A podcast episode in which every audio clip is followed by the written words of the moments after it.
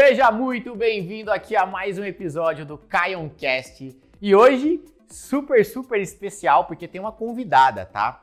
Você vai escutar agora a gravação de uma live que eu fiz com uma das nutricionistas parceiras do meu programa Personal Online.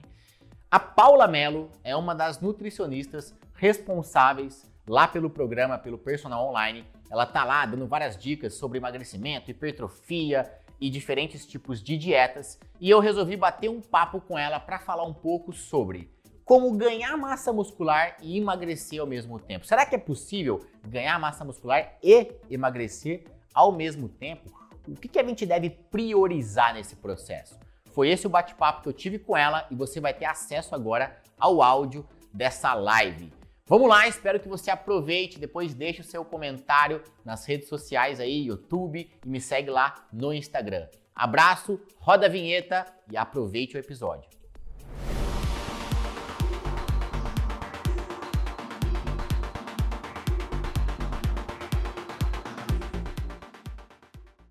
Hoje o nosso tema, o objetivo é a gente falar de perda de gordura com ganho de massa magra, ou definição corporal, que eu sei que é um tema que a sua galera gosta muito aí, que deve estar entrando já para participar dessa live. Eu deixei uma caixinha de perguntas nos meus stories hoje pela manhã, quando eu anunciei a live, e fizeram algumas perguntinhas por lá.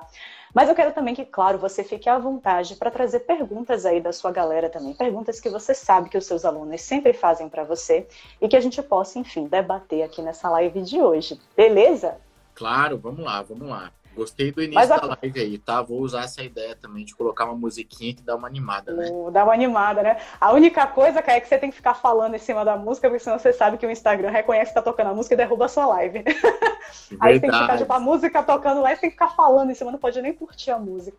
Mas enfim, Caio, é, obviamente que todo, toda a galera provavelmente já te conhece, né, que me assiste, mas bom, vamos às formalidades, né? Se apresenta aí pra galera. Bom, gente, é o seguinte, para quem não me segue ainda, vai lá no meu perfil depois. É, a Paula anunciou lá nos stories, é Caio Signoretti, Caio Signoretti. E eu trabalho como personal trainer online. Então eu tenho um programa que ele é totalmente voltado para quem faz treino de musculação em academia e também para quem gostaria de trazer a academia para dentro de casa e fazer um treino em casa. Então assim, Hoje a gente tem aí 50% dos alunos treinando em casa, 50% treinando na academia.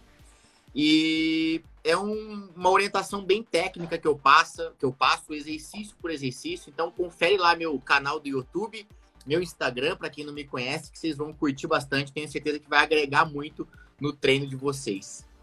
Show de bola, Caio, show de bola. Galera, é o seguinte. Então, vou começar aqui puxando algumas perguntinhas, Caio, são perguntas que foram feit feitas aqui pela galera aqui do meu, do meu Instagram. Deixa eu selecionar aqui. Ah, eu tenho uma aqui que já é para você, Caio. É uma pessoa que não está aqui. Ou oh, ela saiu. Deixa eu ver aqui se eu consigo pegar de novo. Hum, aqui. Bom dia, bom gata, enfim, bom dia, gata. Qual o exercício para estômago alto? Obviamente que essa pergunta não foi direcionada para mim, afinal eu não falo de exercícios, mas bom, Caio, vamos nessa, aproveitar que você está aqui e já passar essa pergunta para você. Qual o exercício para estômago alto? Me conta. É, eu acho que a gente pode começar pensando assim, que é, muita gente dá nome, dá nome, diferentes nomes para gorduras localizadas, né? Então, se a gente for pegar aquela gordurinha abaixo do, do umbigo, né? Muita gente fala, pô, eu tenho uma pochete. E tem pessoas que têm uma barriga, é, às vezes, um pouco. É, como eu posso dizer? Parece que tá inflada na região alta ali da, da barriga. E aí fala, pô, tem estômago alto. E muitas vezes é, você simplesmente tá com gordura acumulada.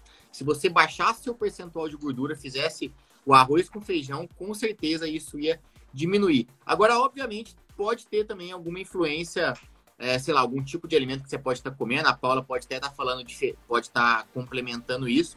Mas uma coisa que tem que ficar clara, até para a gente alinhar o papo desde o início, é a gordura localizada, e seja lá onde ela estiver localizada, é, ela não é eliminada, queimada, né, oxidada através do exercício isolado. Então, isso é uma coisa que eu gosto de repetir porque é uma pergunta realmente constante, né? Então vamos pensar assim, pessoal. principalmente para quem é, realmente acredita que o exercício vai queimar gordura. Eu falo para vocês, não vai queimar. E vamos dar um exemplo simples. Se eu faço um exercício aqui para o meu bíceps, tô aqui fazendo para o meu bíceps porque eu percebi que eu preciso eliminar a gordura do bíceps. Vai queimar a gordura do bíceps eu fazer o exercício para o bíceps? Não vai queimar. Da mesma forma que se eu tiver uma gordura localizada na região do abdômen, vai queimar se eu fizer um exercício abdominal? Não vai queimar. E aí vocês podem ficar frustrados. Falar, pô, então quer dizer então que é só na dieta, eu não preciso fazer exercício. A questão é, o exercício eu vejo ele como um acelerador, um potencializador.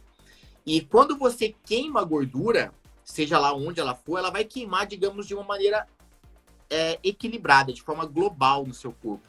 Então, Caio, eu tenho, eu não sou tão obeso, mas eu tenho uma gordurinha localizada. Vamos pegar aí na barriga, dessa pessoa que perguntou do estômago alto. Digamos que o maior acúmulo que você tem é na barriga. Mas é, quando você perde a gordura, você vai perder não só na barriga, mas também nos braços, nas pernas. Mesmo que você não tenha tanto, você vai estar tá perdendo de maneira geral no corpo. Então, o exercício localizado, ele vai, digamos, ser um acabamento. Se a gente pensar numa obra, né? Se a gente pensar para quem já reformou casa ou para quem pelo menos já viu uma casa ser é, construída, a gente sabe que tem várias etapas da casa, né? E tem algumas etapas que são fundamentais. É a parte ali de estrutura, base, cimento e tal. Depois que a casa está basicamente com uma estrutura armada, a gente vem com os detalhes. E aí vem com a pintura, vem com a decoração, é, vem com o piso, vem com a escolha da, do estilo da porta, da janela. Então, digamos que o exercício ele vai conseguir te modelar, ele vai conseguir te dar, digamos, é, um incremento a mais em relação à estética. Vai ficar com um aspecto mais firme, mas se você deseja aumentar, por exemplo, glúteo, né? Em termos de massa muscular magra, você pode direcionar o treino para esse fim. Se você deseja é, ficar com o six-pack, com o abdômen mais marcado, com o desenho abdominal, você também pode, direcionando com exercícios localizados, só entenda que o exercício não vai queimar. Quem vai contribuir para que isso aconteça é, é, toda a questão da dieta, né? Que a Paula sabe falar muito bem. Boa, Caio. É exato. É, então, quando, quando a pessoa fala que tem estômago alto, é como você falou. Às vezes, ou é simplesmente acúmulo de gordura, que é o mais comum, apesar da, da para a maioria das pessoas, a gordura realmente aqui embaixo do bico, a tal da pochete, ser a queixa mais comum. Tem muitas pessoas que se queixam dessa elevação aqui nessa parte superior mesmo, aqui logo embaixo do externo, né? É, e isso pode ser simplesmente acúmulo de gordura ou simplesmente é, às vezes gases pode ser também, então a gente sabe que tem muitos grupos alimentares até que facilitam muito que a pessoa tenha gases. Até tem um grupo que a gente chama de são os alimentos que são ricos nos FODMAPs, que são alguns sacarídeos, né, oligosacarídeos, disacarídeos, que são carboidratos que eles são mais fermentáveis, então que eles chegam lá no nosso intestino e facilmente são fermentáveis pelas bactérias e acabam gerando muitos gases. E a gente tem vários alimentos nesse, nesse grupo, né? A gente tem a família das brássicas, que é a couve-flor, brócolis, couve, enfim, repolho, que é conhecido já da galera, Dentre os tubérculos, a gente tem a clássica batata doce, que também costuma dar uma fermentada um pouquinho maior. Enfim, a gente tem um grupo, no grupo dos laticínios, a gente teria esses queijos que são mais frescos, cottage, ricota, enfim, é um grupo, na verdade, bem grande. Cebola, alho, inclusive, estão nesse grupo. Tanto que é uma alimentação que, quando a pessoa se queixa principalmente de gases, que não acredito que seja o ponto que a pessoa está se queixando, acredito que realmente, no caso dela, possa ser um acúmulo de gordura mesmo, e aí nesse caso ela vai precisar emagrecer como um todo. E como você falou, para o emagrecimento, o principal vai ser fazer o déficit calórico, e a gente consegue fazer um déficit calórico muito mais fácil através da alimentação mesmo, através da mudança daquilo que a gente consome na nossa rotina. Preferir então as fontes de proteína, minimizar aquilo que é fonte de energia, que é o carboidrato e a gordura. Lembrando que a gente não precisa rapar, tirar todo o carboidrato e gordura da alimentação, de forma alguma, senão fica chato, fica enfadonho, né? A ideia é manter prazer, manter sabor, carboidrato e gordura, ambos são importantes. A gente só não pode ter abundância desses dois. Caso contrário, o nosso corpo nunca vai sentir a necessidade de meter a mão na nossa reserva de gordura, para gerar a energia que o nosso corpo precisa. A gente só tem que diminuir, então, para fazer o tal do déficit calórico. Sabe uma coisa até que eu pensei em falar aqui, que eu acho que é o problema, né? Talvez não é, é a falta de entendimento de muita gente, pessoal. Eu quero tirar um peso da, das costas de vocês, tá? É, o peso que eu vou tirar é o seguinte: a gente tem que entender que a, a nossa dilatação abdominal ela vai acontecer ao longo do dia. É normal que isso aconteça, né? Então, é, provavelmente vocês já perceberam isso, mas se não perceberam, façam o teste para metrificar isso, se vocês quiserem. É, pega uma fita métrica e mede o abdômen, né, a circunferência do abdômen pela manhã, por exemplo. Mede lá, né, direitinho, bem detalhadinho. Pô, é, deu X lá centímetros de abdômen de manhã, logo que você acorda, tá? Acorda, vai ao banheiro, vai urinar, vai e não come nada, não bebe água e mede o, a circunferência abdominal. Logo pela manhã, assim que você acorda. E depois faz essa mesma aferição é, após o jantar, por exemplo. Então, acabou de jantar, vai lá, faz né, a sua última refeição do dia que seja, vai lá e faz a aferição logo em seguida. Você, muito provavelmente, você vai perceber uma diferença aí. Aí, se você quiser ainda ir além, você pode medir depois, após o almoço também. Antes do almoço, após o almoço. Então, assim, quer dizer que almoçar e jantar engorda? De jeito nenhum. A questão é que ocorre uma dilatação abdominal. E não só com almoço e janta, mas também com a quantidade de líquidos que você ingere ao longo do dia. Se você simplesmente virar uma garrafinha, duas garrafinhas d'água dessa aqui, você vai perceber uma diferença.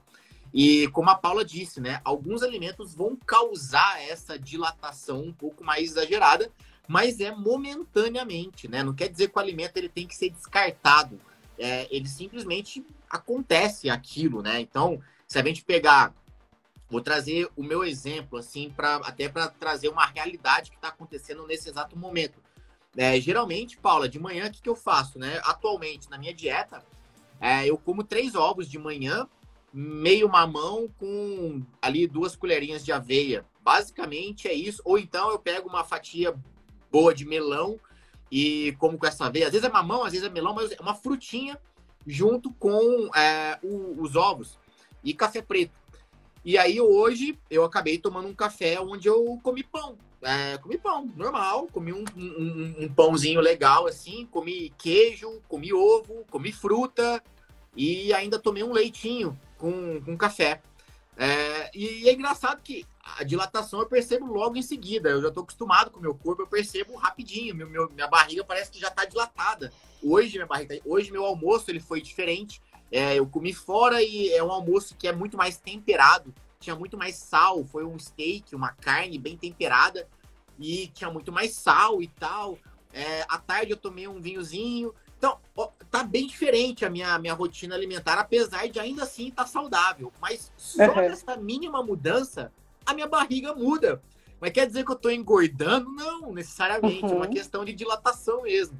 Que eu sei que semana que vem é, vou voltar a, a minha rotina é, e vai voltar ao normal. Então entendam, pessoal, que a barriga ela vai e vem mesmo, tá? É normal, ao longo Com do certeza. dia, tá? Normal.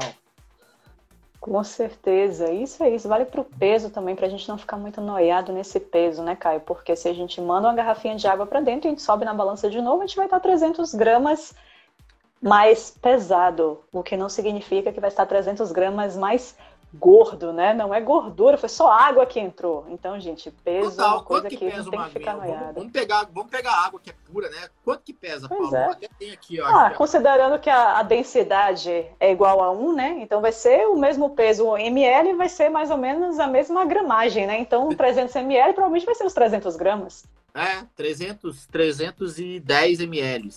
Então, tipo, é. 300 gramas, gente. É, eu, eu, tomei a água, subi na balança, eu vou estar tá com uma água dentro de mim, vai pesar mais, mas não é, não é que é gordura. Eu vou eliminar essa água, né? Eu vou urinar essa água. É, então, Perfeito. enfim. Perfeito. É, uma, é, um detalhe, né? Mas eu acho que às vezes encabula Exato. a pessoa, né? Muitas vezes. Com certeza, confunde muito. Uma pergunta aqui sobre o whey protein. O whey protein é essencial no ganho de massa magra, antes ou depois do treino? Como é mais, acho que é como é mais interessante. É, essencial? Não, sem dúvida, whey protein não é essencial. Na verdade, se a gente for pensar, nenhum suplemento ele é essencial para o ganho de massa muscular. O que a gente precisa para o ganho de massa muscular, primeiro lugar, é um bom treino, e aí eu vou passar a palavra para Caio para daqui a pouco falar sobre isso. E o que a gente precisa na parte nutricional para que tenha o ganho de massa muscular, considerando que o treino está sendo bem feito, porque isso que a gente chama que é o, gatilho mecânico, né, é realmente o principal. Então, de nada adianta a alimentação estar tá toda bonitinha, perfeitinha, voltada para hipertrofia, se não existe a parte principal, que é um treino correto para hipertrofia muscular, porque a pessoa pode pegar todo esse superávit que a gente está dando de calorias na alimentação e ela vai acabar fazendo hipertrofia, mas não hipertrofia do músculo, hipertrofia da gordura, né? Vai acabar ganhando gordura corporal, aumentando a gordura. Então, o que, é que a gente precisa nutricionalmente para fazer hipertrofia?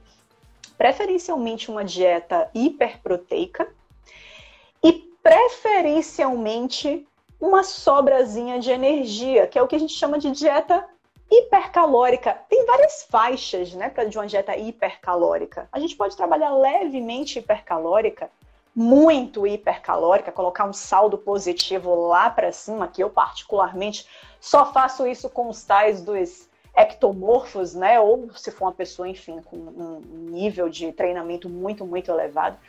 Mas, em geral, a gente vai querer que sobe um pouquinho de calorias, a gente não vai estar trabalhando com restrição calórica.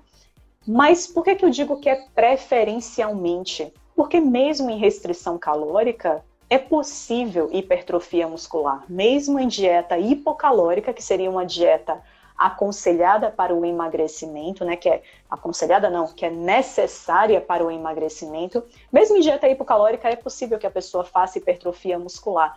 Isso, claro, se diversas variáveis conspirarem a favor. Então, a pessoa às vezes iniciou um treino, o treino é novo para ela, ela está treinando muito bem, ela está com alimentação com uma boa quantidade de proteína, mas só tem poucas calorias poucas calorias não inviabiliza o processo de hipertrofia muscular, mas não facilita. Então, quando vem uma pessoa e ela fala quero ganhar massa muscular, eu vou pensar em dieta pelo menos levemente hipercalórico, um mínimo ali dentro da faixa do normo calórico, e vou pensar em dieta hiperproteica. Mas essa quantidade de proteína, essa boa, essa alta quantidade de proteína que vai entrar precisa em algum momento vir através de whey protein, que é proteína do soro do leite, um suplemento proteico que a gente acha, enfim, online nas, ou nas lojas, não precisa. Se é uma pessoa que ela tem capacidade de consumir toda a proteína da dieta através de ovos, carnes, leguminosas, tofu, sei lá, independentemente da fonte, mas tem condição de comer tudo isso na forma de alimento,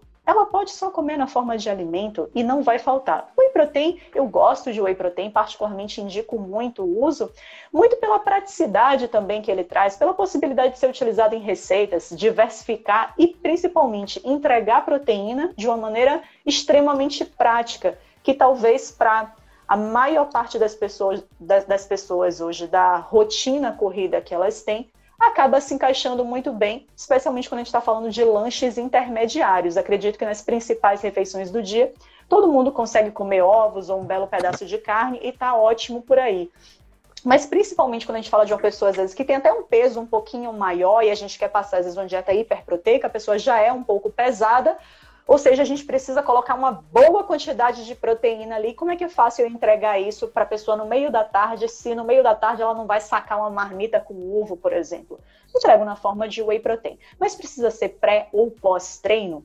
Definitivamente não precisa. Hoje se fala muito, ah, não, pós-treino é legal, você dá uma proteína de alta é, de rápida velocidade de absorção, isso é legal. Gente, não. Tem muito estudo aí comparando whey protein versus frango versus é, iogurte versus ovo, comparando tudo na mesma quantidade de proteína e o resultado em termos de síntese proteica, de estímulo à construção de tecido, né, de proteína, é praticamente a mesma. Por quê? Porque todos eles têm uma bela composição de aminoácidos, seja whey protein ou qualquer outro. Eu não preciso me preocupar em sair correndo para tomar uma whey protein porque para ofertar o mais rápido possível aminoácidos para o meu corpo. Não preciso, eu posso comer comida de verdade.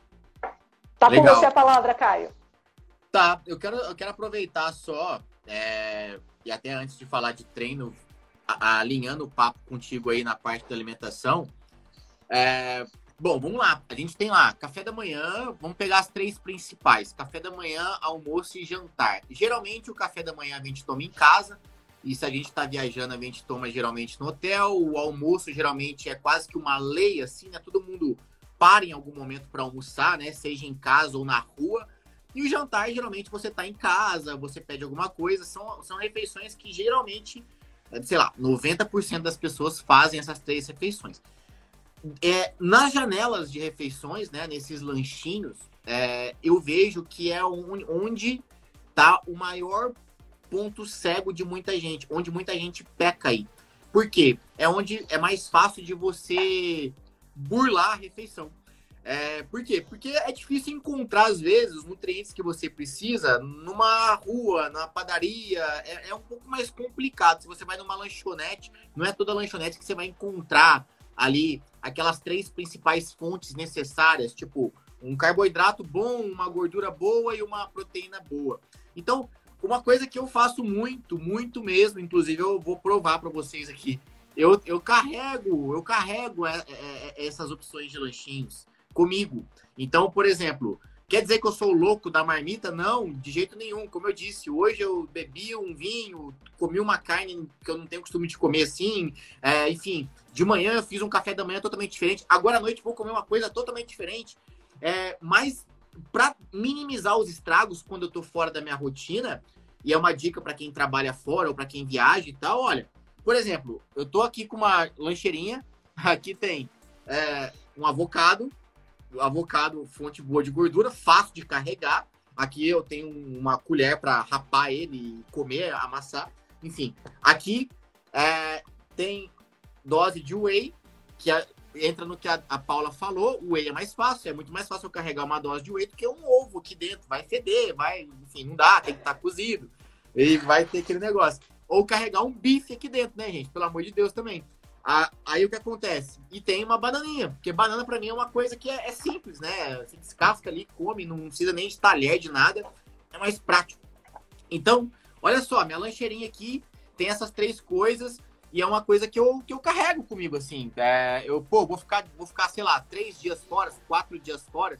Eu já deixo preparado, porque eu sei que se eu descer aqui e for numa lanchonete, eu não vou encontrar, vou encontrar só uns maçarocos lá, uma, uns salgados, que às vezes vai fugir muito do meu hábito ali, enfim. E, sinceramente, tem coisas que eu gosto de abrir mão, né? Por exemplo, é, agora à noite, talvez eu peça uma pizza. Vou abrir mão do, do saudável porque eu vou curtir uma pizza, beleza. Agora à tarde, tem coisa que, cara, é melhor eu manter minha dieta quietinho, deixa para um outro momento eu abrir mão da minha rotina. Então, só para complementar isso aí. É isso aí. De Parabéns. Mostrando, mostrando a realidade, né? Porque às vezes a gente fala. Hashtag orgulho da Nutri. É, Arrasou. Orgulho da Nutri. Porque às vezes a gente fala, a pessoa deve ficar, será mesmo que ele faz isso? Será mesmo? Tá aqui a prova que viva. Boa, boa. E para o treino, Caio, aproveita e complementa aí a pergunta, porque ela acabou perguntando em relação ao whey, se é obrigatório, e eu acabei dizendo né, que para hipertrofia, para mim o ponto principal sempre é o treino estar correto. Fala um pouquinho então de treino voltado para hipertrofia. Treino para hipertrofia, assim como emagrecimento, porque quando a gente fala de treino, é, o estilo do treino para quem quer ganhar massa muscular e para quem quer emagrecer, eu diria que eles são muito, eles são parecidos né, na parte muscular, falando da parte de pegar peso, musculação, né? Seja na, em casa usando alguns utensílios ou na academia, o pegar peso, o fazer força, ele é necessário tanto para hipertrofia quanto para o emagrecimento. No caso da, da hipertrofia, falando dela especificamente, é, o que a gente tem que que entender é que o treino, primeiro, ele não precisa e nem deveria ser um treino extremamente prolongado, extremamente extenuante. Então, poxa, eu não vou passar lá uma hora e meia puxando peso na academia todos os dias. Porque, digamos que eu estaria até indo contra é, o objetivo, né? Porque a hipertrofia segue essa linha de fazer força, mais a linha de você ter um superávit calórico. E se você se prolonga muito no treino, seja ele até de musculação, ou fica inventando de fazer muito treino é, exaustivo a nível cardio, por exemplo, ah, eu quero hipertrofia e vou fazer aeróbio todo dia depois do treino. Ou vou fazer aeróbio todo dia antes do treino. Poxa, você está meio que indo na contramão desse objetivo principal, que é a hipertrofia. Obviamente, né? Ah, mas é, eu já vi é, até fisiculturistas, atletas fazendo aeróbiozinho ali antes. Não, é diferente. Um aeróbiozinho leve para uma regeneração, só para um volta calma, tudo bem. O negócio é você não pegar pesado nesse aeróbio todos os dias. Correr na esteira exaustivamente todos os dias prejudicaria é, o seu treino se o seu objetivo for hipertrofia. Agora, vamos até puxar. E se o meu objetivo for emagrecimento? Então, valeria a pena eu fazer o aeróbio todos os dias? Aí eu te diria que você não precisaria fazer todo dia, inclusive você poderia emagrecer sem, sem é, até fazer o aeróbio, porém, é, eu incluiria, se você consegue incluir na sua rotina, umas três vezes por semana, de duas a três vezes por semana, um treino aeróbio, seja ele após o treino de musculação ou você tirar um dia à parte ou até dois dias à parte ao longo da sua semana para fazer um treino só aeróbio, um treino exaustivo mesmo, de pelo menos 30 minutos assim, intenso é, de aeróbio. Contribuiria, ajudaria, mas não quer dizer que é fundamental. Assim como o whey protein, ele não é fundamental para a sua dieta, você pode substituir por outra coisa. O aeróbio, ele não é fundamental para quem quer emagrecer. Agora, tem uma coisa que é fundamental para quem quer hipertrofia e é fundamental que se faça força, que se treine com cargas. Não adianta querer hipertrofia treinando só com ah, eu vou treinar só com o peso do corpo, eu vou conseguir hipertrofia, eu estaria mentindo se eu falasse que não, porque quando a gente fala hipertrofia é um mínimo aumento da massa magra. Se você é uma pessoa sedentária e começa a treinar com o peso do corpo, você até pode melhorar um pouco seus níveis de hipertrofia. Então eu estaria mentindo se falando assim, se, que você não vai ganhar só com o peso do corpo. Porém, você não tem o quê? Evolução. É o princípio da sobrecarga. Você precisa sim ter, é, ter incrementos na sua carga de treino para que você possa ter uma hipertrofia com mais qualidade, mais acelerada. Então, não tem como, tem que pegar peso mesmo. E lembrando, ressaltando, o pegar peso que eu falo não é, é só não confunda com o, o fazer errado. Pegar peso até não, nossa, meu Deus, fazer errado é o pegar peso com técnica. Então, para quem me segue, para quem é meu aluno, eu acho que tem vários alunos aqui do personal online. É, para quem me, me, acompanha sabe que é, primeiro vem a técnica, ou seja, eu preciso fazer um movimento para aquele grupamento muscular. Se eu vou fazer para bíceps, para bíceps, se eu vou fazer abdômen para abdômen, se eu vou fazer para glúteo, para glúteo, eu preciso fazer com uma técnica boa. O que, que é técnica? É fazer o movimento da maneira correta para atingir realmente aquela musculatura. Se a técnica tá boa, eu incremento a carga. E aí eu vou incrementando a carga até perceber é, o limite que eu consigo incrementar sem perder a técnica. Porque não faz sentido eu aumentar a carga. Por exemplo, vou fazer um agachamento. Ah, o Caio falou que tem que pegar, que negócio é pegar peso. Vai lá, se você pôr uma carga além da que você aguenta fazer com uma técnica boa, você pode se prejudicar por isso. Então, assim, tem, digamos, um limite de carga. E cada um tem um limite. É muito individual. Então, é até uma coisa que eu falo muito, porque às vezes as pessoas perguntam assim: é, Caio, quanto peso você acha que eu pego no agachamento? Aí, essa resposta, ela é totalmente sua. Você tem que testar, através de tentativa e erro mesmo, descobrir qual é a carga. Eu posso talvez viajar na sua carga, mas é, digamos que não é o Caio que tem que falar. Por exemplo, eu posso chegar para Paula e falar: pô, Paula, mulher, Paula, você treina? Treino. É, bom, a Paula, pelo porte físico dela, tamanho dela, eu acho que a Paula aguenta agachar com uns 15 quilos de cada lado, já supondo que ela treina. Uns 15 quilos de cada lado, numa barra que já pesa uns 10 quilos. Então a gente está falando aí de é, 30, 40 quilos. Eu acho que a Paula aguenta, aguenta agachar com 40 quilos.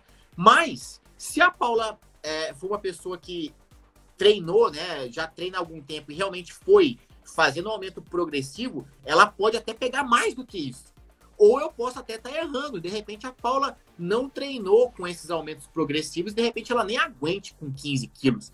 Então, assim, eu posso até ter uma noção, eu tenho um feeling, como profissional, eu tenho um feeling de olhar para a pessoa e falar, eu acho que ela aguenta mais ou menos isso. Só que é, o, a resposta quem vai dar mesmo é o próprio aluno, né? Através de quê? De tentativa e erro. Pô, eu vou tentar fazer com cinco de cada lado. Encaixei a técnica, tá bem feitinho, me senti bem, é, senti, me senti desafiado na hora de fazer esse exercício. Essa é palavra. Me senti desafiado, realmente exigiu da minha musculatura, exigiu. Será que eu consigo pôr um pouquinho mais de peso e manter a qualidade do movimento? Vamos testar então sair de 5 para 7. Oh, ficou bom, beleza. Será que no próximo treino eu aguento ir para 9? Vamos tentar pôr. Ah, não, 9 ficou muito, então vamos voltar para 7. Então é um ajuste constante. É um ajuste constante, diário mesmo. Perfeito, Caio. Vou dizer que você chutou muito bem, viu? Se for para eu agachar mesmo até o final, mesmo assim, vai uns 40 quilos. Se for para dar aquela roubadinha, não agacha tanto, vai um pouquinho mais, mas chutou bem. Ai, ó, show. oh, uma coisa que eu vou dizer, eu acho que assim, fechando para hipertrofia. É, gente, para hipertrofia não tem jeito, o principal é o treino, óbvio a, alimentação correta, o descanso correto, são as coisas que vão acelerar, que vão ajudar, que vão fazer com que a hipertrofia seja no seu melhor. Mas o ponto de partida é o treino.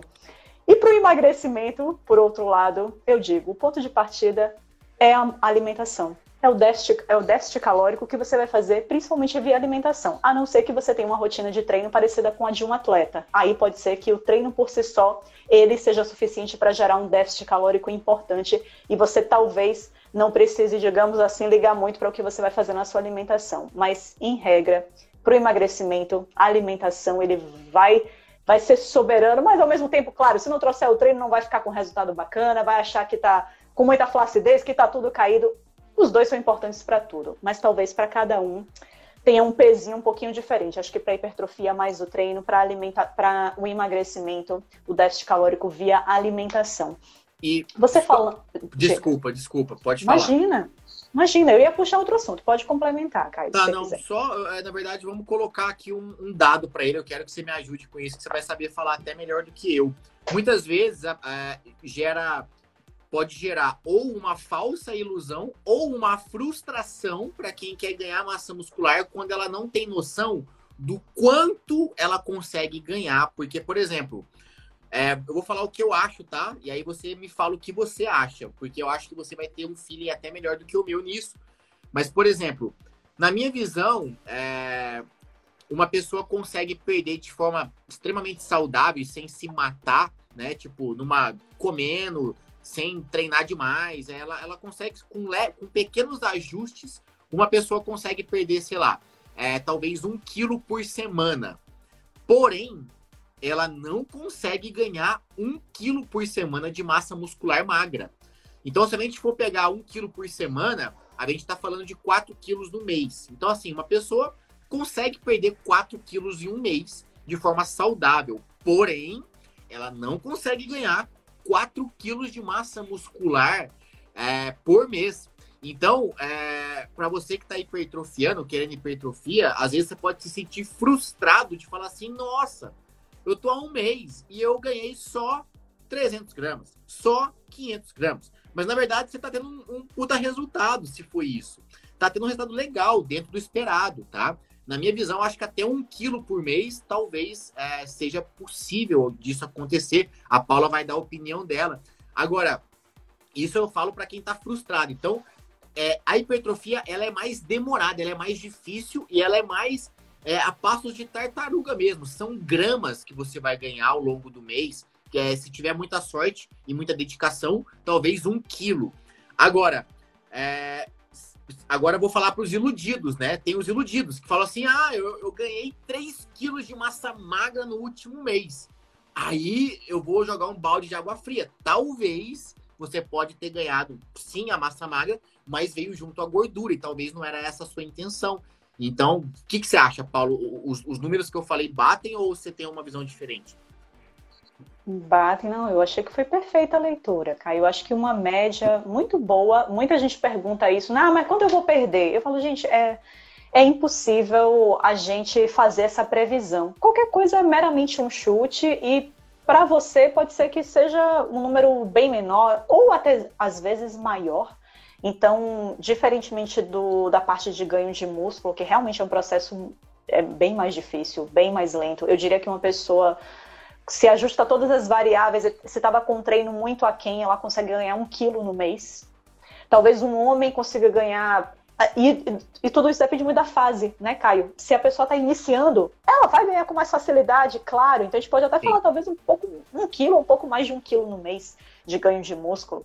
Mas se é uma pessoa que já está treinada, meu amigo, Ave Maria, para ela ganhar 200 gramas, 300 gramas, é um parto, é um parto. E tudo depende também do quão próximo, às vezes, essa pessoa já está de um limite natural, fisiológico dela. Se é uma pessoa que treina há muitos anos, eu vejo isso muito, principalmente nos homens, né? Eles falam, nossa, como é difícil agora ganhar um pouco mais de massa muscular. E às vezes o cara já tem uma boa massa muscular, e às vezes eu falo para os meus pacientes, né? Eu falo, cara, mas cá, você você precisa mesmo de mais massa muscular? Já está muito bom. Talvez até essa sua dificuldade toda, considerando, claro, que hoje é quase impossível a gente deixar bem redondinho e perfeito todas as variáveis. Quem é hoje, talvez, que tem uma rotina de trabalho extenuante, que dorme perfeitamente bem suas oito horas no dia, que se alimenta impecavelmente ao longo do dia, tudo isso, ou que consegue manter uma rotina religiosa de treino, que é zen, que mantém pleno ali o gerenciamento das emoções, não se estressa.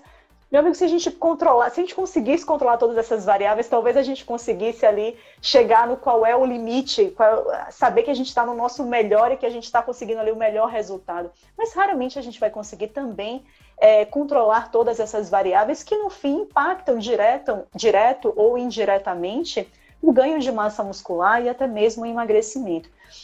Então, para o ganho de massa muscular, eu acho que é mais ou menos isso mesmo. Um quilo no mês, eu digo que é uma pessoa que está provavelmente até uma pessoa mais iniciante, talvez, ou que ainda tinham, o mesmo que ela não seja iniciante no treino, mas que ela talvez ainda tinha muitas variáveis para serem ajustadas, e no momento que ela ajusta tudo, ela consegue ganhar um quilo no, no mês excelente.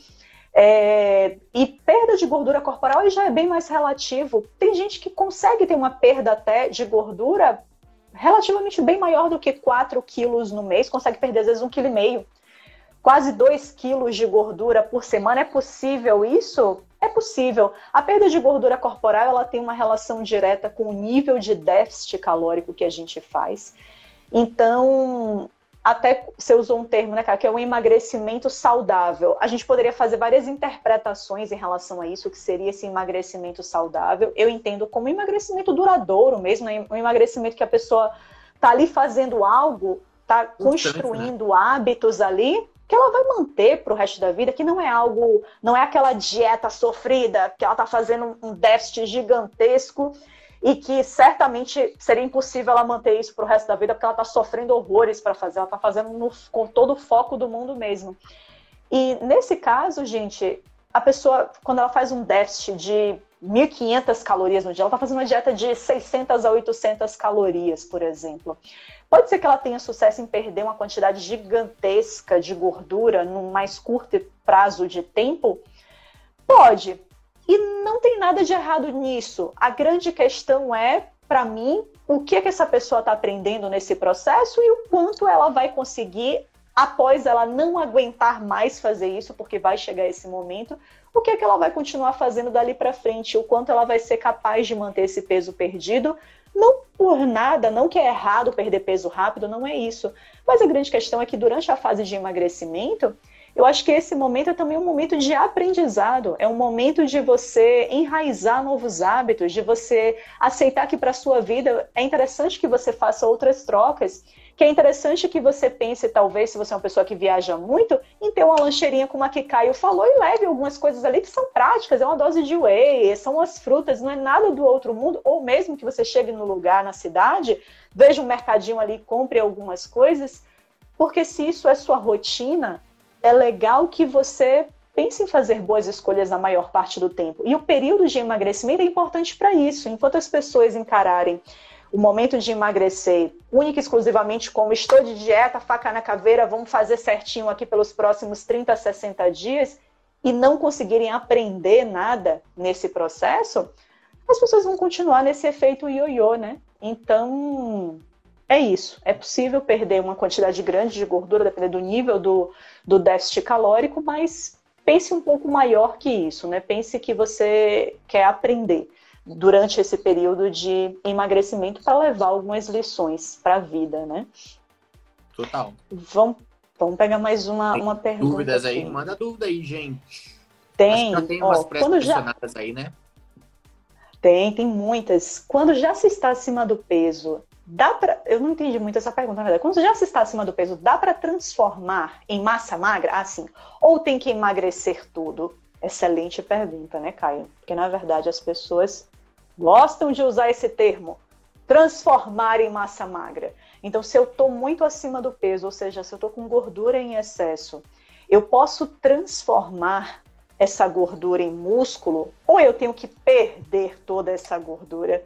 Você quer responder essa, Caio? É, é, eu ia falar, devolve a pergunta, né? Tipo, até separei. Dá para transformar esse, essa caixinha de AirPod no, no mouse? Não tem como. Ou transformar o mouse na caixinha de AirPod, não tem jeito. O mouse é o mouse, a caixinha é a caixinha. Então, são coisas diferentes. Imagina, vamos imaginar que isso aqui é a gordura. Até ficou um bom exemplo, porque se a gente pega, por exemplo, um quilo de gordura e um quilo de massa magra, eles têm diferentes tamanhos, né? É, digamos que um quilo de gordura corresponderia a mais ou menos um tamanho desse, sendo que um quilo de massa magra digamos, em proporção, seria a mesma proporção, né? O mesmo um quilo, porém, gordura ocuparia esse espaço no corpo, massa Volume magra maior, esse né? espaço. Então, imagina isso aqui na minha barriga. Qual que me deixa com um barrigão maior? Eu tá com um mouse na barriga ou uma caixinha dessa? A caixinha ela é mais, é, digamos, ela é mais slim, né? Então vai ocupar menos espaço. Então assim, a gordura sai, a massa magra é, entra. Dá para ir perdendo esse ganhando esse? Dá também. Agora, um não vai, eles não vão se fundir, eles não vão, eles não vão se misturar. É igual água e óleo, né? Eles não vão, eles não vão realmente, é, eles não vão se misturar. Uma coisa, uma coisa, outra coisa, outra coisa. Apesar de eles estarem juntos, né? A gordura, enfim, é, tá dentro do seu corpo, eles estão juntos, né? Para você fazer a visão aí, mas a questão é, um é composto de uma estrutura, o outro é composto de outra estrutura, né? Basicamente é isso, né? É isso aí. São tecidos independentes e diferentes, galera. Então eu posso tanto aumentar os dois ao mesmo tempo, eu posso aumentar meu músculo e aumentar minha gordura, como eu posso diminuir os dois ao mesmo tempo, diminuir músculo, diminuir gordura, como eu posso aumentar um e diminuir o outro. São coisas diferentes. Então, na verdade, para a pessoa que perguntou, se ela está muito acima do peso, sim, você vai ter que ir muito acima do peso, eu entendi, por excesso de gordura, você vai ter que perder a maior parte dessa gordura. E depois o que você vai fazer com a sua massa muscular? Aí você, quem sabe, talvez você já esteja com a quantidade boa de músculo, por exemplo, então você talvez não queira hipertrofiar depois de emagrecer, você não quer fazer um trabalho de hipertrofia muscular, talvez você só queira manter a partir daí o que você tem, ou talvez você veja não, que quer sim, que acha que está com pouco músculo no corpo, ou até, ah, tiveram muitas perguntas em relação a isso e a gente pode tocar nesse assunto, Caio. Tiveram muitas perguntas aqui na caixinha em relação à flacidez. Ou você acha que depois de perder toda essa gordura, você está se sentindo muito mais flácida, e aí realmente vai ser interessante você fazer um trabalho de hipertrofia muscular. Então, bom, já respondendo as milhares de perguntas diferentes que vieram sobre flacidez, né? O que fazer em termos de exercício e de alimentação quando eu sinto que o meu corpo está flácido. É, e, gente, aí eu tenho que lembrar que flacidez e excesso de gordura não necessariamente a gente está falando da mesma coisa. Geralmente não está falando. Podem coexistir os dois. A pessoa pode estar flácida e ter excesso de gordura corporal. Mas até mesmo quando a, quando a pessoa, principalmente depois que a, quando a pessoa se queixa de excesso de flacidez pós-emagrecimento, observe, não tem mais relação com excesso de gordura. A pessoa está com uma quantidade ok de gordura no corpo, mas ela sente que a pele dela tá, tá flácida, tá caído, né? Como a gente diz. E bom, essa flacidez vai ter alguns tem algumas possibilidades aí de causas. O, claro, o passar da idade, à medida que as décadas vão passando, a gente realmente perde matriz de colágeno, então não vai ter jeito, a gente tende a ficar mais caidinho mesmo, a pele vai ficar um pouquinho mais enrugada mesmo, e o corpo como um todo pode apresentar uma flacidez maior, porque vai ser natural essa perda de colágeno. É, e o que a gente pode fazer? E, claro, a depender se a pessoa perdeu muito peso, a gente está falando de uma pessoa que perdeu dezenas de quilos, por exemplo, claro que ela vai tender a ter um excesso de pele, a ter uma sobra de pele, de pele e a ter um excesso de flacidez. Vai ser natural também. E óbvio que não tem muito para onde correr aí. Claro que Caio vai dar, vai falar toda a parte em termos de treino ou de ganho de massa magra do que é que poderia ser interessante para minimizar essa questão da flacidez. Mas já falando da parte nutricional, porque sempre é uma pergunta que eu recebo em relação à suplementação de colágeno, já que a flacidez, boa parte da flacidez seria por uma perda de colágeno, principalmente quando a gente fala de uma pessoa que está mais uma pessoa mais velha, né? E aí, repor colágeno ajuda ou não? Os estudos que a gente tem, gente, são, são fracos, são de má qualidade em relação a. Metodologicamente, eles são muito fracos em relação a, ao colágeno ser bom de fato para a melhora da flacidez de pele. Então, o que eu, particularmente, acabo não indicando muito a suplementação de colágeno, que eu, na verdade, eu converso com o meu paciente ou meu aluno é que, cara, se é um negócio que incomoda muito a ele, se ele já está fazendo tudo o que é possível, tanto da parte de treinamento quanto da parte de dietética também, que é manter uma boa hidratação, consumir uma boa quantidade de proteína através da dieta. Quer, quer tentar? Quer testar? Traz colágeno, mas saiba, é uma suplementação que vai ser para o resto da vida, né? A lógica é que ela seja para o resto da vida, já que a gente está falando de uma perda progressiva de colágeno e você vai tentar a chance de ver se parte desses estudos meio mequetrefes com colágeno que mostra um resultado positivo se você estaria nesse grupo, né? Se você estaria respondendo mais ou menos parecido com essa pessoa. Então é saber que se a sua situação financeira é ok, confortável para você todo mês estar tá comprando o seu colágeno, essa é uma possibilidade, mas não, hoje a gente ainda não tem argumentos científicos suficientes para levantar a bandeira em defesa da suplementação de, de colágeno. Ainda é enfim, eu, eu particularmente ainda não prescrevo na minha rotina com base nesses poucos bons estudos mostrando uma efetividade do colágeno. Não precisa suplementar colágeno como uma boa quantidade de proteína na sua alimentação. Mantenha-se bem hidratado. Isso é o mínimo que você vai poder fazer. E aí, claro, eu não vou entrar no mérito da parte cosmética, porque definitivamente eu não domino, não sou dermatologista, não sou esteticista, não faço ideia o que é que pode ser feito a nível cosmético para melhorar ou não pele, o que é que tem evidência científica. Mas da parte nutricional seria dieta com boa quantidade de proteína e boa hidratação. E na parte do treino, Caio? Então, é, eu eu devolveria. Eu tô agora, eu tô, eu tô pensando numa coisa aqui, né? Tipo, ultimamente eu tenho feito muito isso. Quando eu recebo uma pergunta, eu tô procurando investigar o porque o que acontece. Às vezes a pessoa vem e fala assim: "Ah, eu tô com flacidez". E aí, né, eu qual treino seria legal? Qual qual exercício eu faço, por exemplo, para eliminar a flacidez dos meus braços, vamos supor. E aí, se você investiga, você fala, o que, que você tem feito de exercício para braço? Aí a pessoa vai, às vezes responde é, um ou outro. Quantas vezes por semana você tem feito esse exercício? Ah, faço duas vezes, três vezes por semana. E tá fazendo esse exercício até realmente ter um estímulo muscular ali intenso, você tá sentindo aquela musculatura, você tá realmente é, gerando esforço naquela região muscular. E muitas vezes a resposta é não como deveria. A pessoa ou não está treinando musculação, é a pessoa que está reclamando de flacidez, mas não está treinando musculação. Então, se esse é o caso, você já sabe que você já está no, no, caminho totalmente errado. Então, tenho flacidez, mas não treino musculação, você já dançou. Dançou porque a tendência é ter mais, cada vez mais. É... Ah, não, já faço musculação, beleza. Mas duas vezes, duas vezes por semana, talvez seria seja pouco, né? Seja, é melhor do que nada? É melhor do que nada. Mas talvez seja pouco. Agora não, eu tô com uma frequência legal. Quatro vezes por semana, tô fazendo os exercícios e tal. Beleza, mas tá indo até o esforço mesmo ou simplesmente tá pegando lá contando até 10? Muita gente treina, inclusive assim, na internet mesmo, pessoas que treinam em casa, contam contando, né? Aliás, treinam contando, né? Ah, vou contar até 10. Ah, 30 segundos desse exercício, 20 segundos daquele outro exercício. Mas não tem é, uma exigência de esforço realmente grande na, em cada exercício muscular que ela faz, para cada parte do corpo dela, digamos assim, para facilitar. Então, se isso não está acontecendo, dificilmente você vai conseguir é, melhorar o aspecto da flacidez. Por quê? É, como a Paula disse, a flacidez, alguns níveis de flacidez não tem como, não há exercício que, que cure, que solucione isso, porque é uma questão realmente do envelhecimento da pele, por exemplo, ou né, do emagrecimento muito rápido e, e numa grande quantidade. Pessoas que fazem, às vezes, uma bariátrica, algo assim, né? Tem aquela sobra de pele muito grande, gera uma flacidez e aquilo não há exercício que tire, que elimine aquilo. É preciso um processo cirúrgico é, e que eu não consigo nem me envolver aqui ou falar sobre, porque eu também não entendo sobre.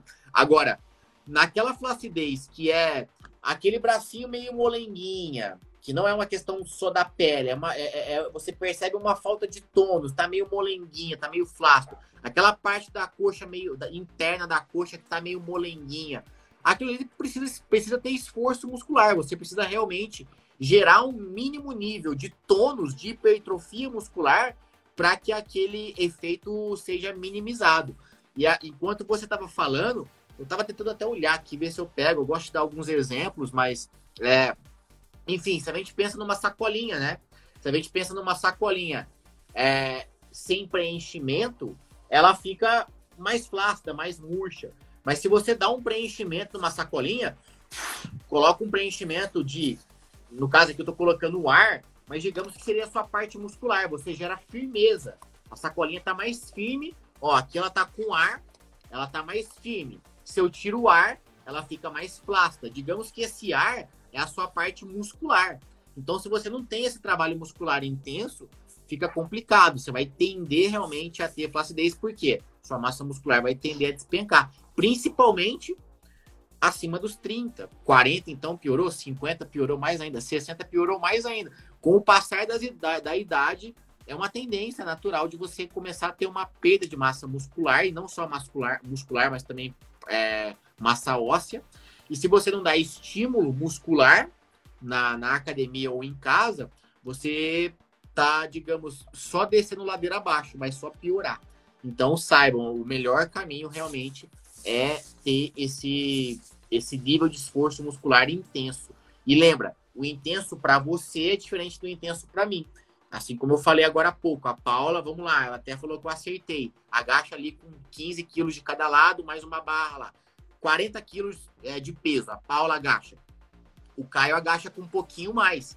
Mas para mim, é tão intenso quanto é para ela. E é, por quê? Porque as forças são diferentes, né? O Caio é homem, a Paula é mulher. É, enfim, o Caio talvez treine um pouco mais, a Paula um pouco menos. Tem diferenças aí, então é normal, mas não deixa de ser intenso para mim e de ser intenso para Paula. Perfeito. Teve outra pergunta também, Caio, que me fizeram até na caixinha dessa semana. É, falando, e aí é bem específica sobre treino mesmo, falando de ah, se eu caminhar, uma caminhada pela manhã que eu faça em jejum, o tal do, aeróbico em jejum, né?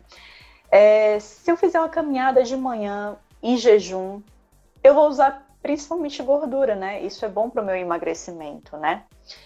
E aí eu respondi a pessoa, né, que na verdade, assim, o fato dela treinar em jejum, mas principalmente fazer um treino em que frequência respiratória, frequência cardíaca, é um, treino de baixa intensidade, como é uma caminhada que ela citou, de fato ela vai utilizar principalmente gordura como substrato energético nesse momento do treino. Mas me ajuda a emagrecer? Ah, não, na verdade vai usar gordura, vai, mas vai usar muito pouca gordura, porque a exigência desse treino, a, a exigência energética, é. de fato ela é muito baixa. Então, adianta, Caio, uma caminhadinha em jejum. É um papo bem, é um papo bem fisiológico e eu tenho até, até medo de tocar no assunto quando eu, quando eu falo disso, porque as pessoas, as pessoas confundem, né? Que, por exemplo, existe um conceito que, ai, né, como você disse, fazer uma caminhadinha em jejum o famoso aeróbio em jejum, é ouvir dizer que utiliza gordura para como fonte de energia e isso vai fazer emagrecer. E na verdade, o, o, que a gente observa não é que se utiliza, aliás, se utiliza a gordura, mas utilizar a gordura não quer dizer oxidar, não quer dizer queimar. O que a gente percebe é o quê? Alguns estudos até mostram isso, que a gordura ela é mobilizada. Você mobiliza essa gordura, você utiliza, mas não quer dizer que você oxida. Ela volta a ser acumulada, digamos assim. E quando a gente fala isso, parece muito atrativo, né? Ah, eu vou, eu vou fazer um aeróbio e utilizar a gordura como fonte. É, gente, sinceramente, é, não tem nada assim comprovando eficácia desse tipo de estratégia. E mesmo que, mesmo alguns estudos que foram feitos de maneira mais é, controlada e um, um pouco melhores, foi algo que se observou que para esse tipo de treino a frequência cardíaca tem que estar tá sendo monitorada para que você não é, perca a mão na frequência cardíaca. Porque ela tem que estar tá sempre monitorada em, em, X lá, porque se ela avançar um pouquinho, você já pode começar a degradar a massa muscular, utilizar a massa magra como fonte de energia. E aí é um papo tão fisiológico e tão impalpável, assim, é muito difícil, não é? da, até da pessoa entender, porque não é muito palpável. Mas o resumo que, que eu tenho disso é, eu também, eu não sei você, mas eu não indico. É, eu tenho excelentes resultados né, dos meus próprios alunos é, com estratégias é, de treino alimentado, ou seja, ninguém faz treino em jejum, ninguém conseguiu o resultado por fazer nada em jejum. Pelo contrário, o que eu aconselho meus alunos é que tenha uma alimentação antes do treino. Ah, Caio, mas é que eu sou. Agora a gente entra no outro papo, assim, parecido, mas que parece. Né, a pessoa fala assim: ah, eu não consigo comer nada pela manhã, eu vou treinar muito cedo. Não tem problema eu treinar em jejum. É, e não tem, desde que você se atente à sua alimentação é, antes de dormir. Se você fez uma refeição é, antes de dormir que de repente te permitiu ter uma reserva ali energética considerável, não tem problema você acordar e treinar em jejum, caso você não consiga comer pela manhã. Mas o resumo da ópera é, sinceramente, o, o famoso aeróbio em jejum é, é, bem mito. Inclusive, eu explico isso melhor, até cito alguns estudos é, em um vídeo que eu tenho no YouTube. Então, para quem tiver curiosidade, vai no YouTube e põe lá, Caio Senhoretti, é, AEJ. Você fala um pouquinho mais. Lá tá um pouco mais, tá, tá, digamos, mais detalhado, inclusive citando esses estudos, falando qual foi a, é, digamos, o, resumo de resultados, né, a conclusão dos resultados que eles tiveram com esses testes. Então, vai lá, acho que vale a pena ir lá, porque, sinceramente, eu até brinco que o tal do aeróbio em jejum é, é, é uma combinação de duas coisas que eu acho que todo mundo odeia. Primeiro é acordar extremamente, acordar cedo e passar fome. É, tem gente que gosta né, de acordar cedo, tá tudo bem, mas a maioria das pessoas não, não gostam, acorda com despertador. Então combina duas coisas horríveis: acordar cedo e passar fome. Não, e ainda junta com exercício, né? Porque tem gente que não gosta de exercício. Então você acorda cedo, passa fome Lascou. e ainda faz exercício. Você e tá pedindo pra sofrer demais na vida, né? Você pode ter uma vida com menos sofrimento. Com certeza, eu sou dessa teoria também. É, tem uma postagem que eu fiz até, Caio, que foi em 2019. Quando a moça até me perguntou isso, eu puxei essa postagem lá de 2019 e coloquei nos stories para quem quisesse ver. Na verdade, tem estudos que mostram sim que a gente fazendo o treino em jejum, um aeróbico de baixa intensidade, que de maneira estatisticamente significativa, assim, se utiliza mais gordura do que se comparasse o mesmo treino com a mesma intensidade em estado alimentado. Então, realmente se queima mais gordura. Mas aí, Caio, o engraçado é, quando a gente vai ver em valores brutos o que de fato é esse estatisticamente significante, é, cara, é porque eu não lembro exatamente, mas se eu não me engano, Caio, se eu não me engano, 3 gramas, 3 gramas a mais de gordura, uma pessoa vai queimar no aeróbico em jejum, lento, digamos que uma caminhada no estado em jejum, versus uma mesma pessoa com mesmas características, com o mesmo treino no estado alimentado. 3 gramas de gordura. Me diga se isso, no final do mês, por exemplo, a depender se essa pessoa vai fazer isso, sei lá, três vezes por semana, quatro vezes por semana, não sei. Isso é significativo no final de um mês? É clinicamente significativo no final de um mês? Definitivamente não é.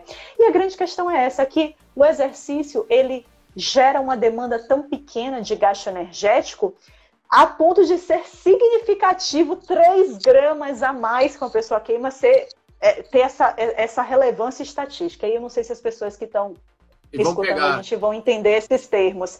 Mas, no fim das contas, o que é, que é para entender? É que apesar de a gente poder dizer que sim queima mais gordura, mas não se iluda com isso, porque na prática, no final do mês, você não vai ver a balança mexer muito por ter feito o aeróbio em jejum de baixíssima intensidade. Treine no seu melhor, faça um treino de alta intensidade, e se só pode ser pela manhã, e é melhor para você que seja em jejum, porque a logística de acordar super cedo, comer, treinar, não vai dar certo para você, não funciona, faz até você perder desempenho se você come às vezes algo, faça o que Caio falou, preste atenção no seu jantar para que você consiga no outro dia pela manhã em jejum treinar de maneira intensa, treinar com boa com boa qualidade, boa intensidade. Pior pré-treino, né? Pré-treino às vezes ele é hipervalorizado mas sem dúvida o pior pré-treino é aquele que atrapalha o seu treino.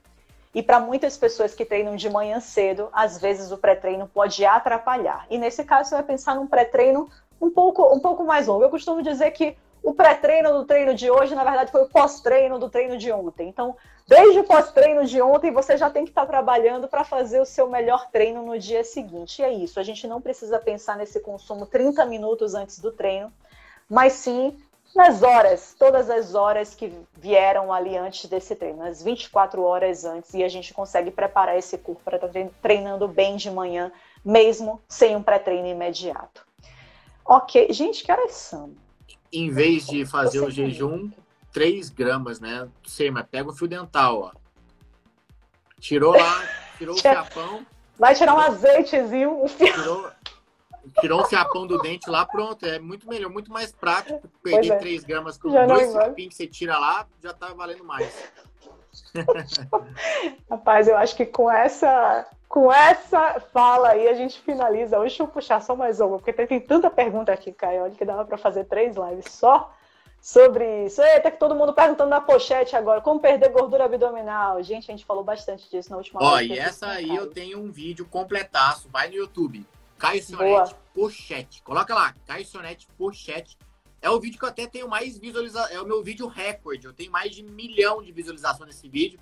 Vai lá, quem não viu, Caio Sionete Pochete. Até rimou, Caio Sionete Pochete. Vocês vão achar lá. Ó, pergunta aqui, ó. Qual seria o percentual de gordura para ter o abdômen definido para mulher?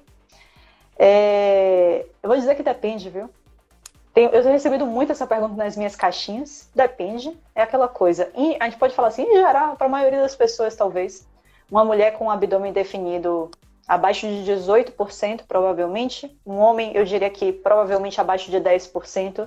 Mas eu digo mais uma vez que depende. Aí eu vou passar depois a palavra para Caio para ele dar a opinião de acordo com o, o, resultado dos alunos dele, o que, é que ele geralmente vê. Mas depende por quê, gente? Porque depende do seu padrão de distribuição de gordura corporal.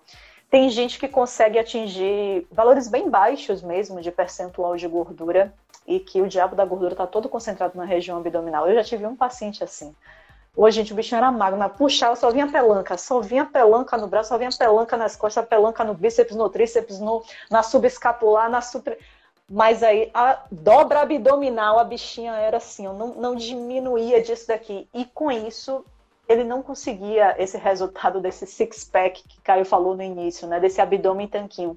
Ele não conseguia, mesmo estando com um percentual de gordura muito baixo, porque a única dobra dele maiorzinha era a da região abdominal. Então, às vezes, acontece esse azar de asa, uma, que é uma besteira, na verdade, mas enfim, a pessoa acaba se importando muito com isso, de no padrão de distribuição da gordura, de gordura da pessoa, ela acumular mais em uma determinada região, nesse caso aqui a gente está falando da, de definição no abdômen, né? então na região abdominal, que às vezes ela até já alcançou esse tal percentual que eu falei, no caso de um homem abaixo de 10%, no caso de uma mulher abaixo de 18%, e ela ainda não tem um abdômen tanquinho. Ou pelo contrário, digamos uma mulher que acumula muita gordura em região de quadril e coxas. Às vezes ela não tem, ela já tem um abdômen super sequinho. Às vezes ela com mais de 18, estando com mais de 18% de gordura, já consegue ter um abdômen super traçadinho, Mas o percentual de gordura dela está acima de 20, está acima de 22, por quê? Porque ela tem muita gordura em quadril e coxas. E a gordura, às vezes, ali é muito mais resistente e joga o percentual de gordura dela mais para cima. Mas no abdômen, ela sempre foi super sequinha. Então, por isso que varia muito. Mas você tem algo a complementar nesse aspecto, Caio? É, não, nada a complementar. Eu acho que realmente varia bastante, inclusive é, para realmente estar tá com aquele abdômen bem marcado, bem definido, eu diria até um pouco menos na em, grande, em boa parte das pessoas. Eu, por exemplo, com 10% não fico com o abdômen bem marcado, eu tenho que ficar um pouco menos que isso, 7% pelo menos. E porque eu tenho esse acúmulo na região abdominal também, apesar de, de treinar, me alimentar bem, eu tenho que manter um percentual baixo. E já vi mulheres que precisam de 14%, 12% para conseguir realmente definir bem o, o abdômen. É, mas, como você disse, é, tem essa. varia de acordo com o biotipo, né, da, da pessoa. Uhum, uhum. Perfeito. Caio, eu queria agradecer muito. Vou liberar você aí para comer sua pizza. Muitíssimo obrigada de. Vamos Muitíssimo ver, obrigada ver de verdade. Eu, eu, que, eu, que, eu que agradeço, Paula. É sempre muito bom trocar essas ideias aí. E, gente, espero que vocês tenham gostado. É, Para o pessoal que não conhece a Paula, vai lá, segue a Paula lá, tem bastante conteúdo é, sobre nutrição, quase que, acho que diariamente, né, Paula, que você faz postagem. E para quem não me conhece, vem no meu perfil e me segue lá, que a gente também trabalha com postagens diárias lá que ajudam bastante. Fechou? Show de bola, Caio. Boa noite para você. Um beijo, galera. Um beijo. Obrigada por todas as perguntas. Quem a gente não conseguiu responder, vou encaminhar algumas perguntas aí para Caio que foram voltadas para o treino, que depois ele pode responder lá no perfil dele. E as que couberem a mim, vou tentar ir respondendo ao longo de amanhã. Tá certo, Caio? Boa noite para você. Obrigada. Valeu, Boa estadia aí aqui em Sampa. Tchau, tchau, galera.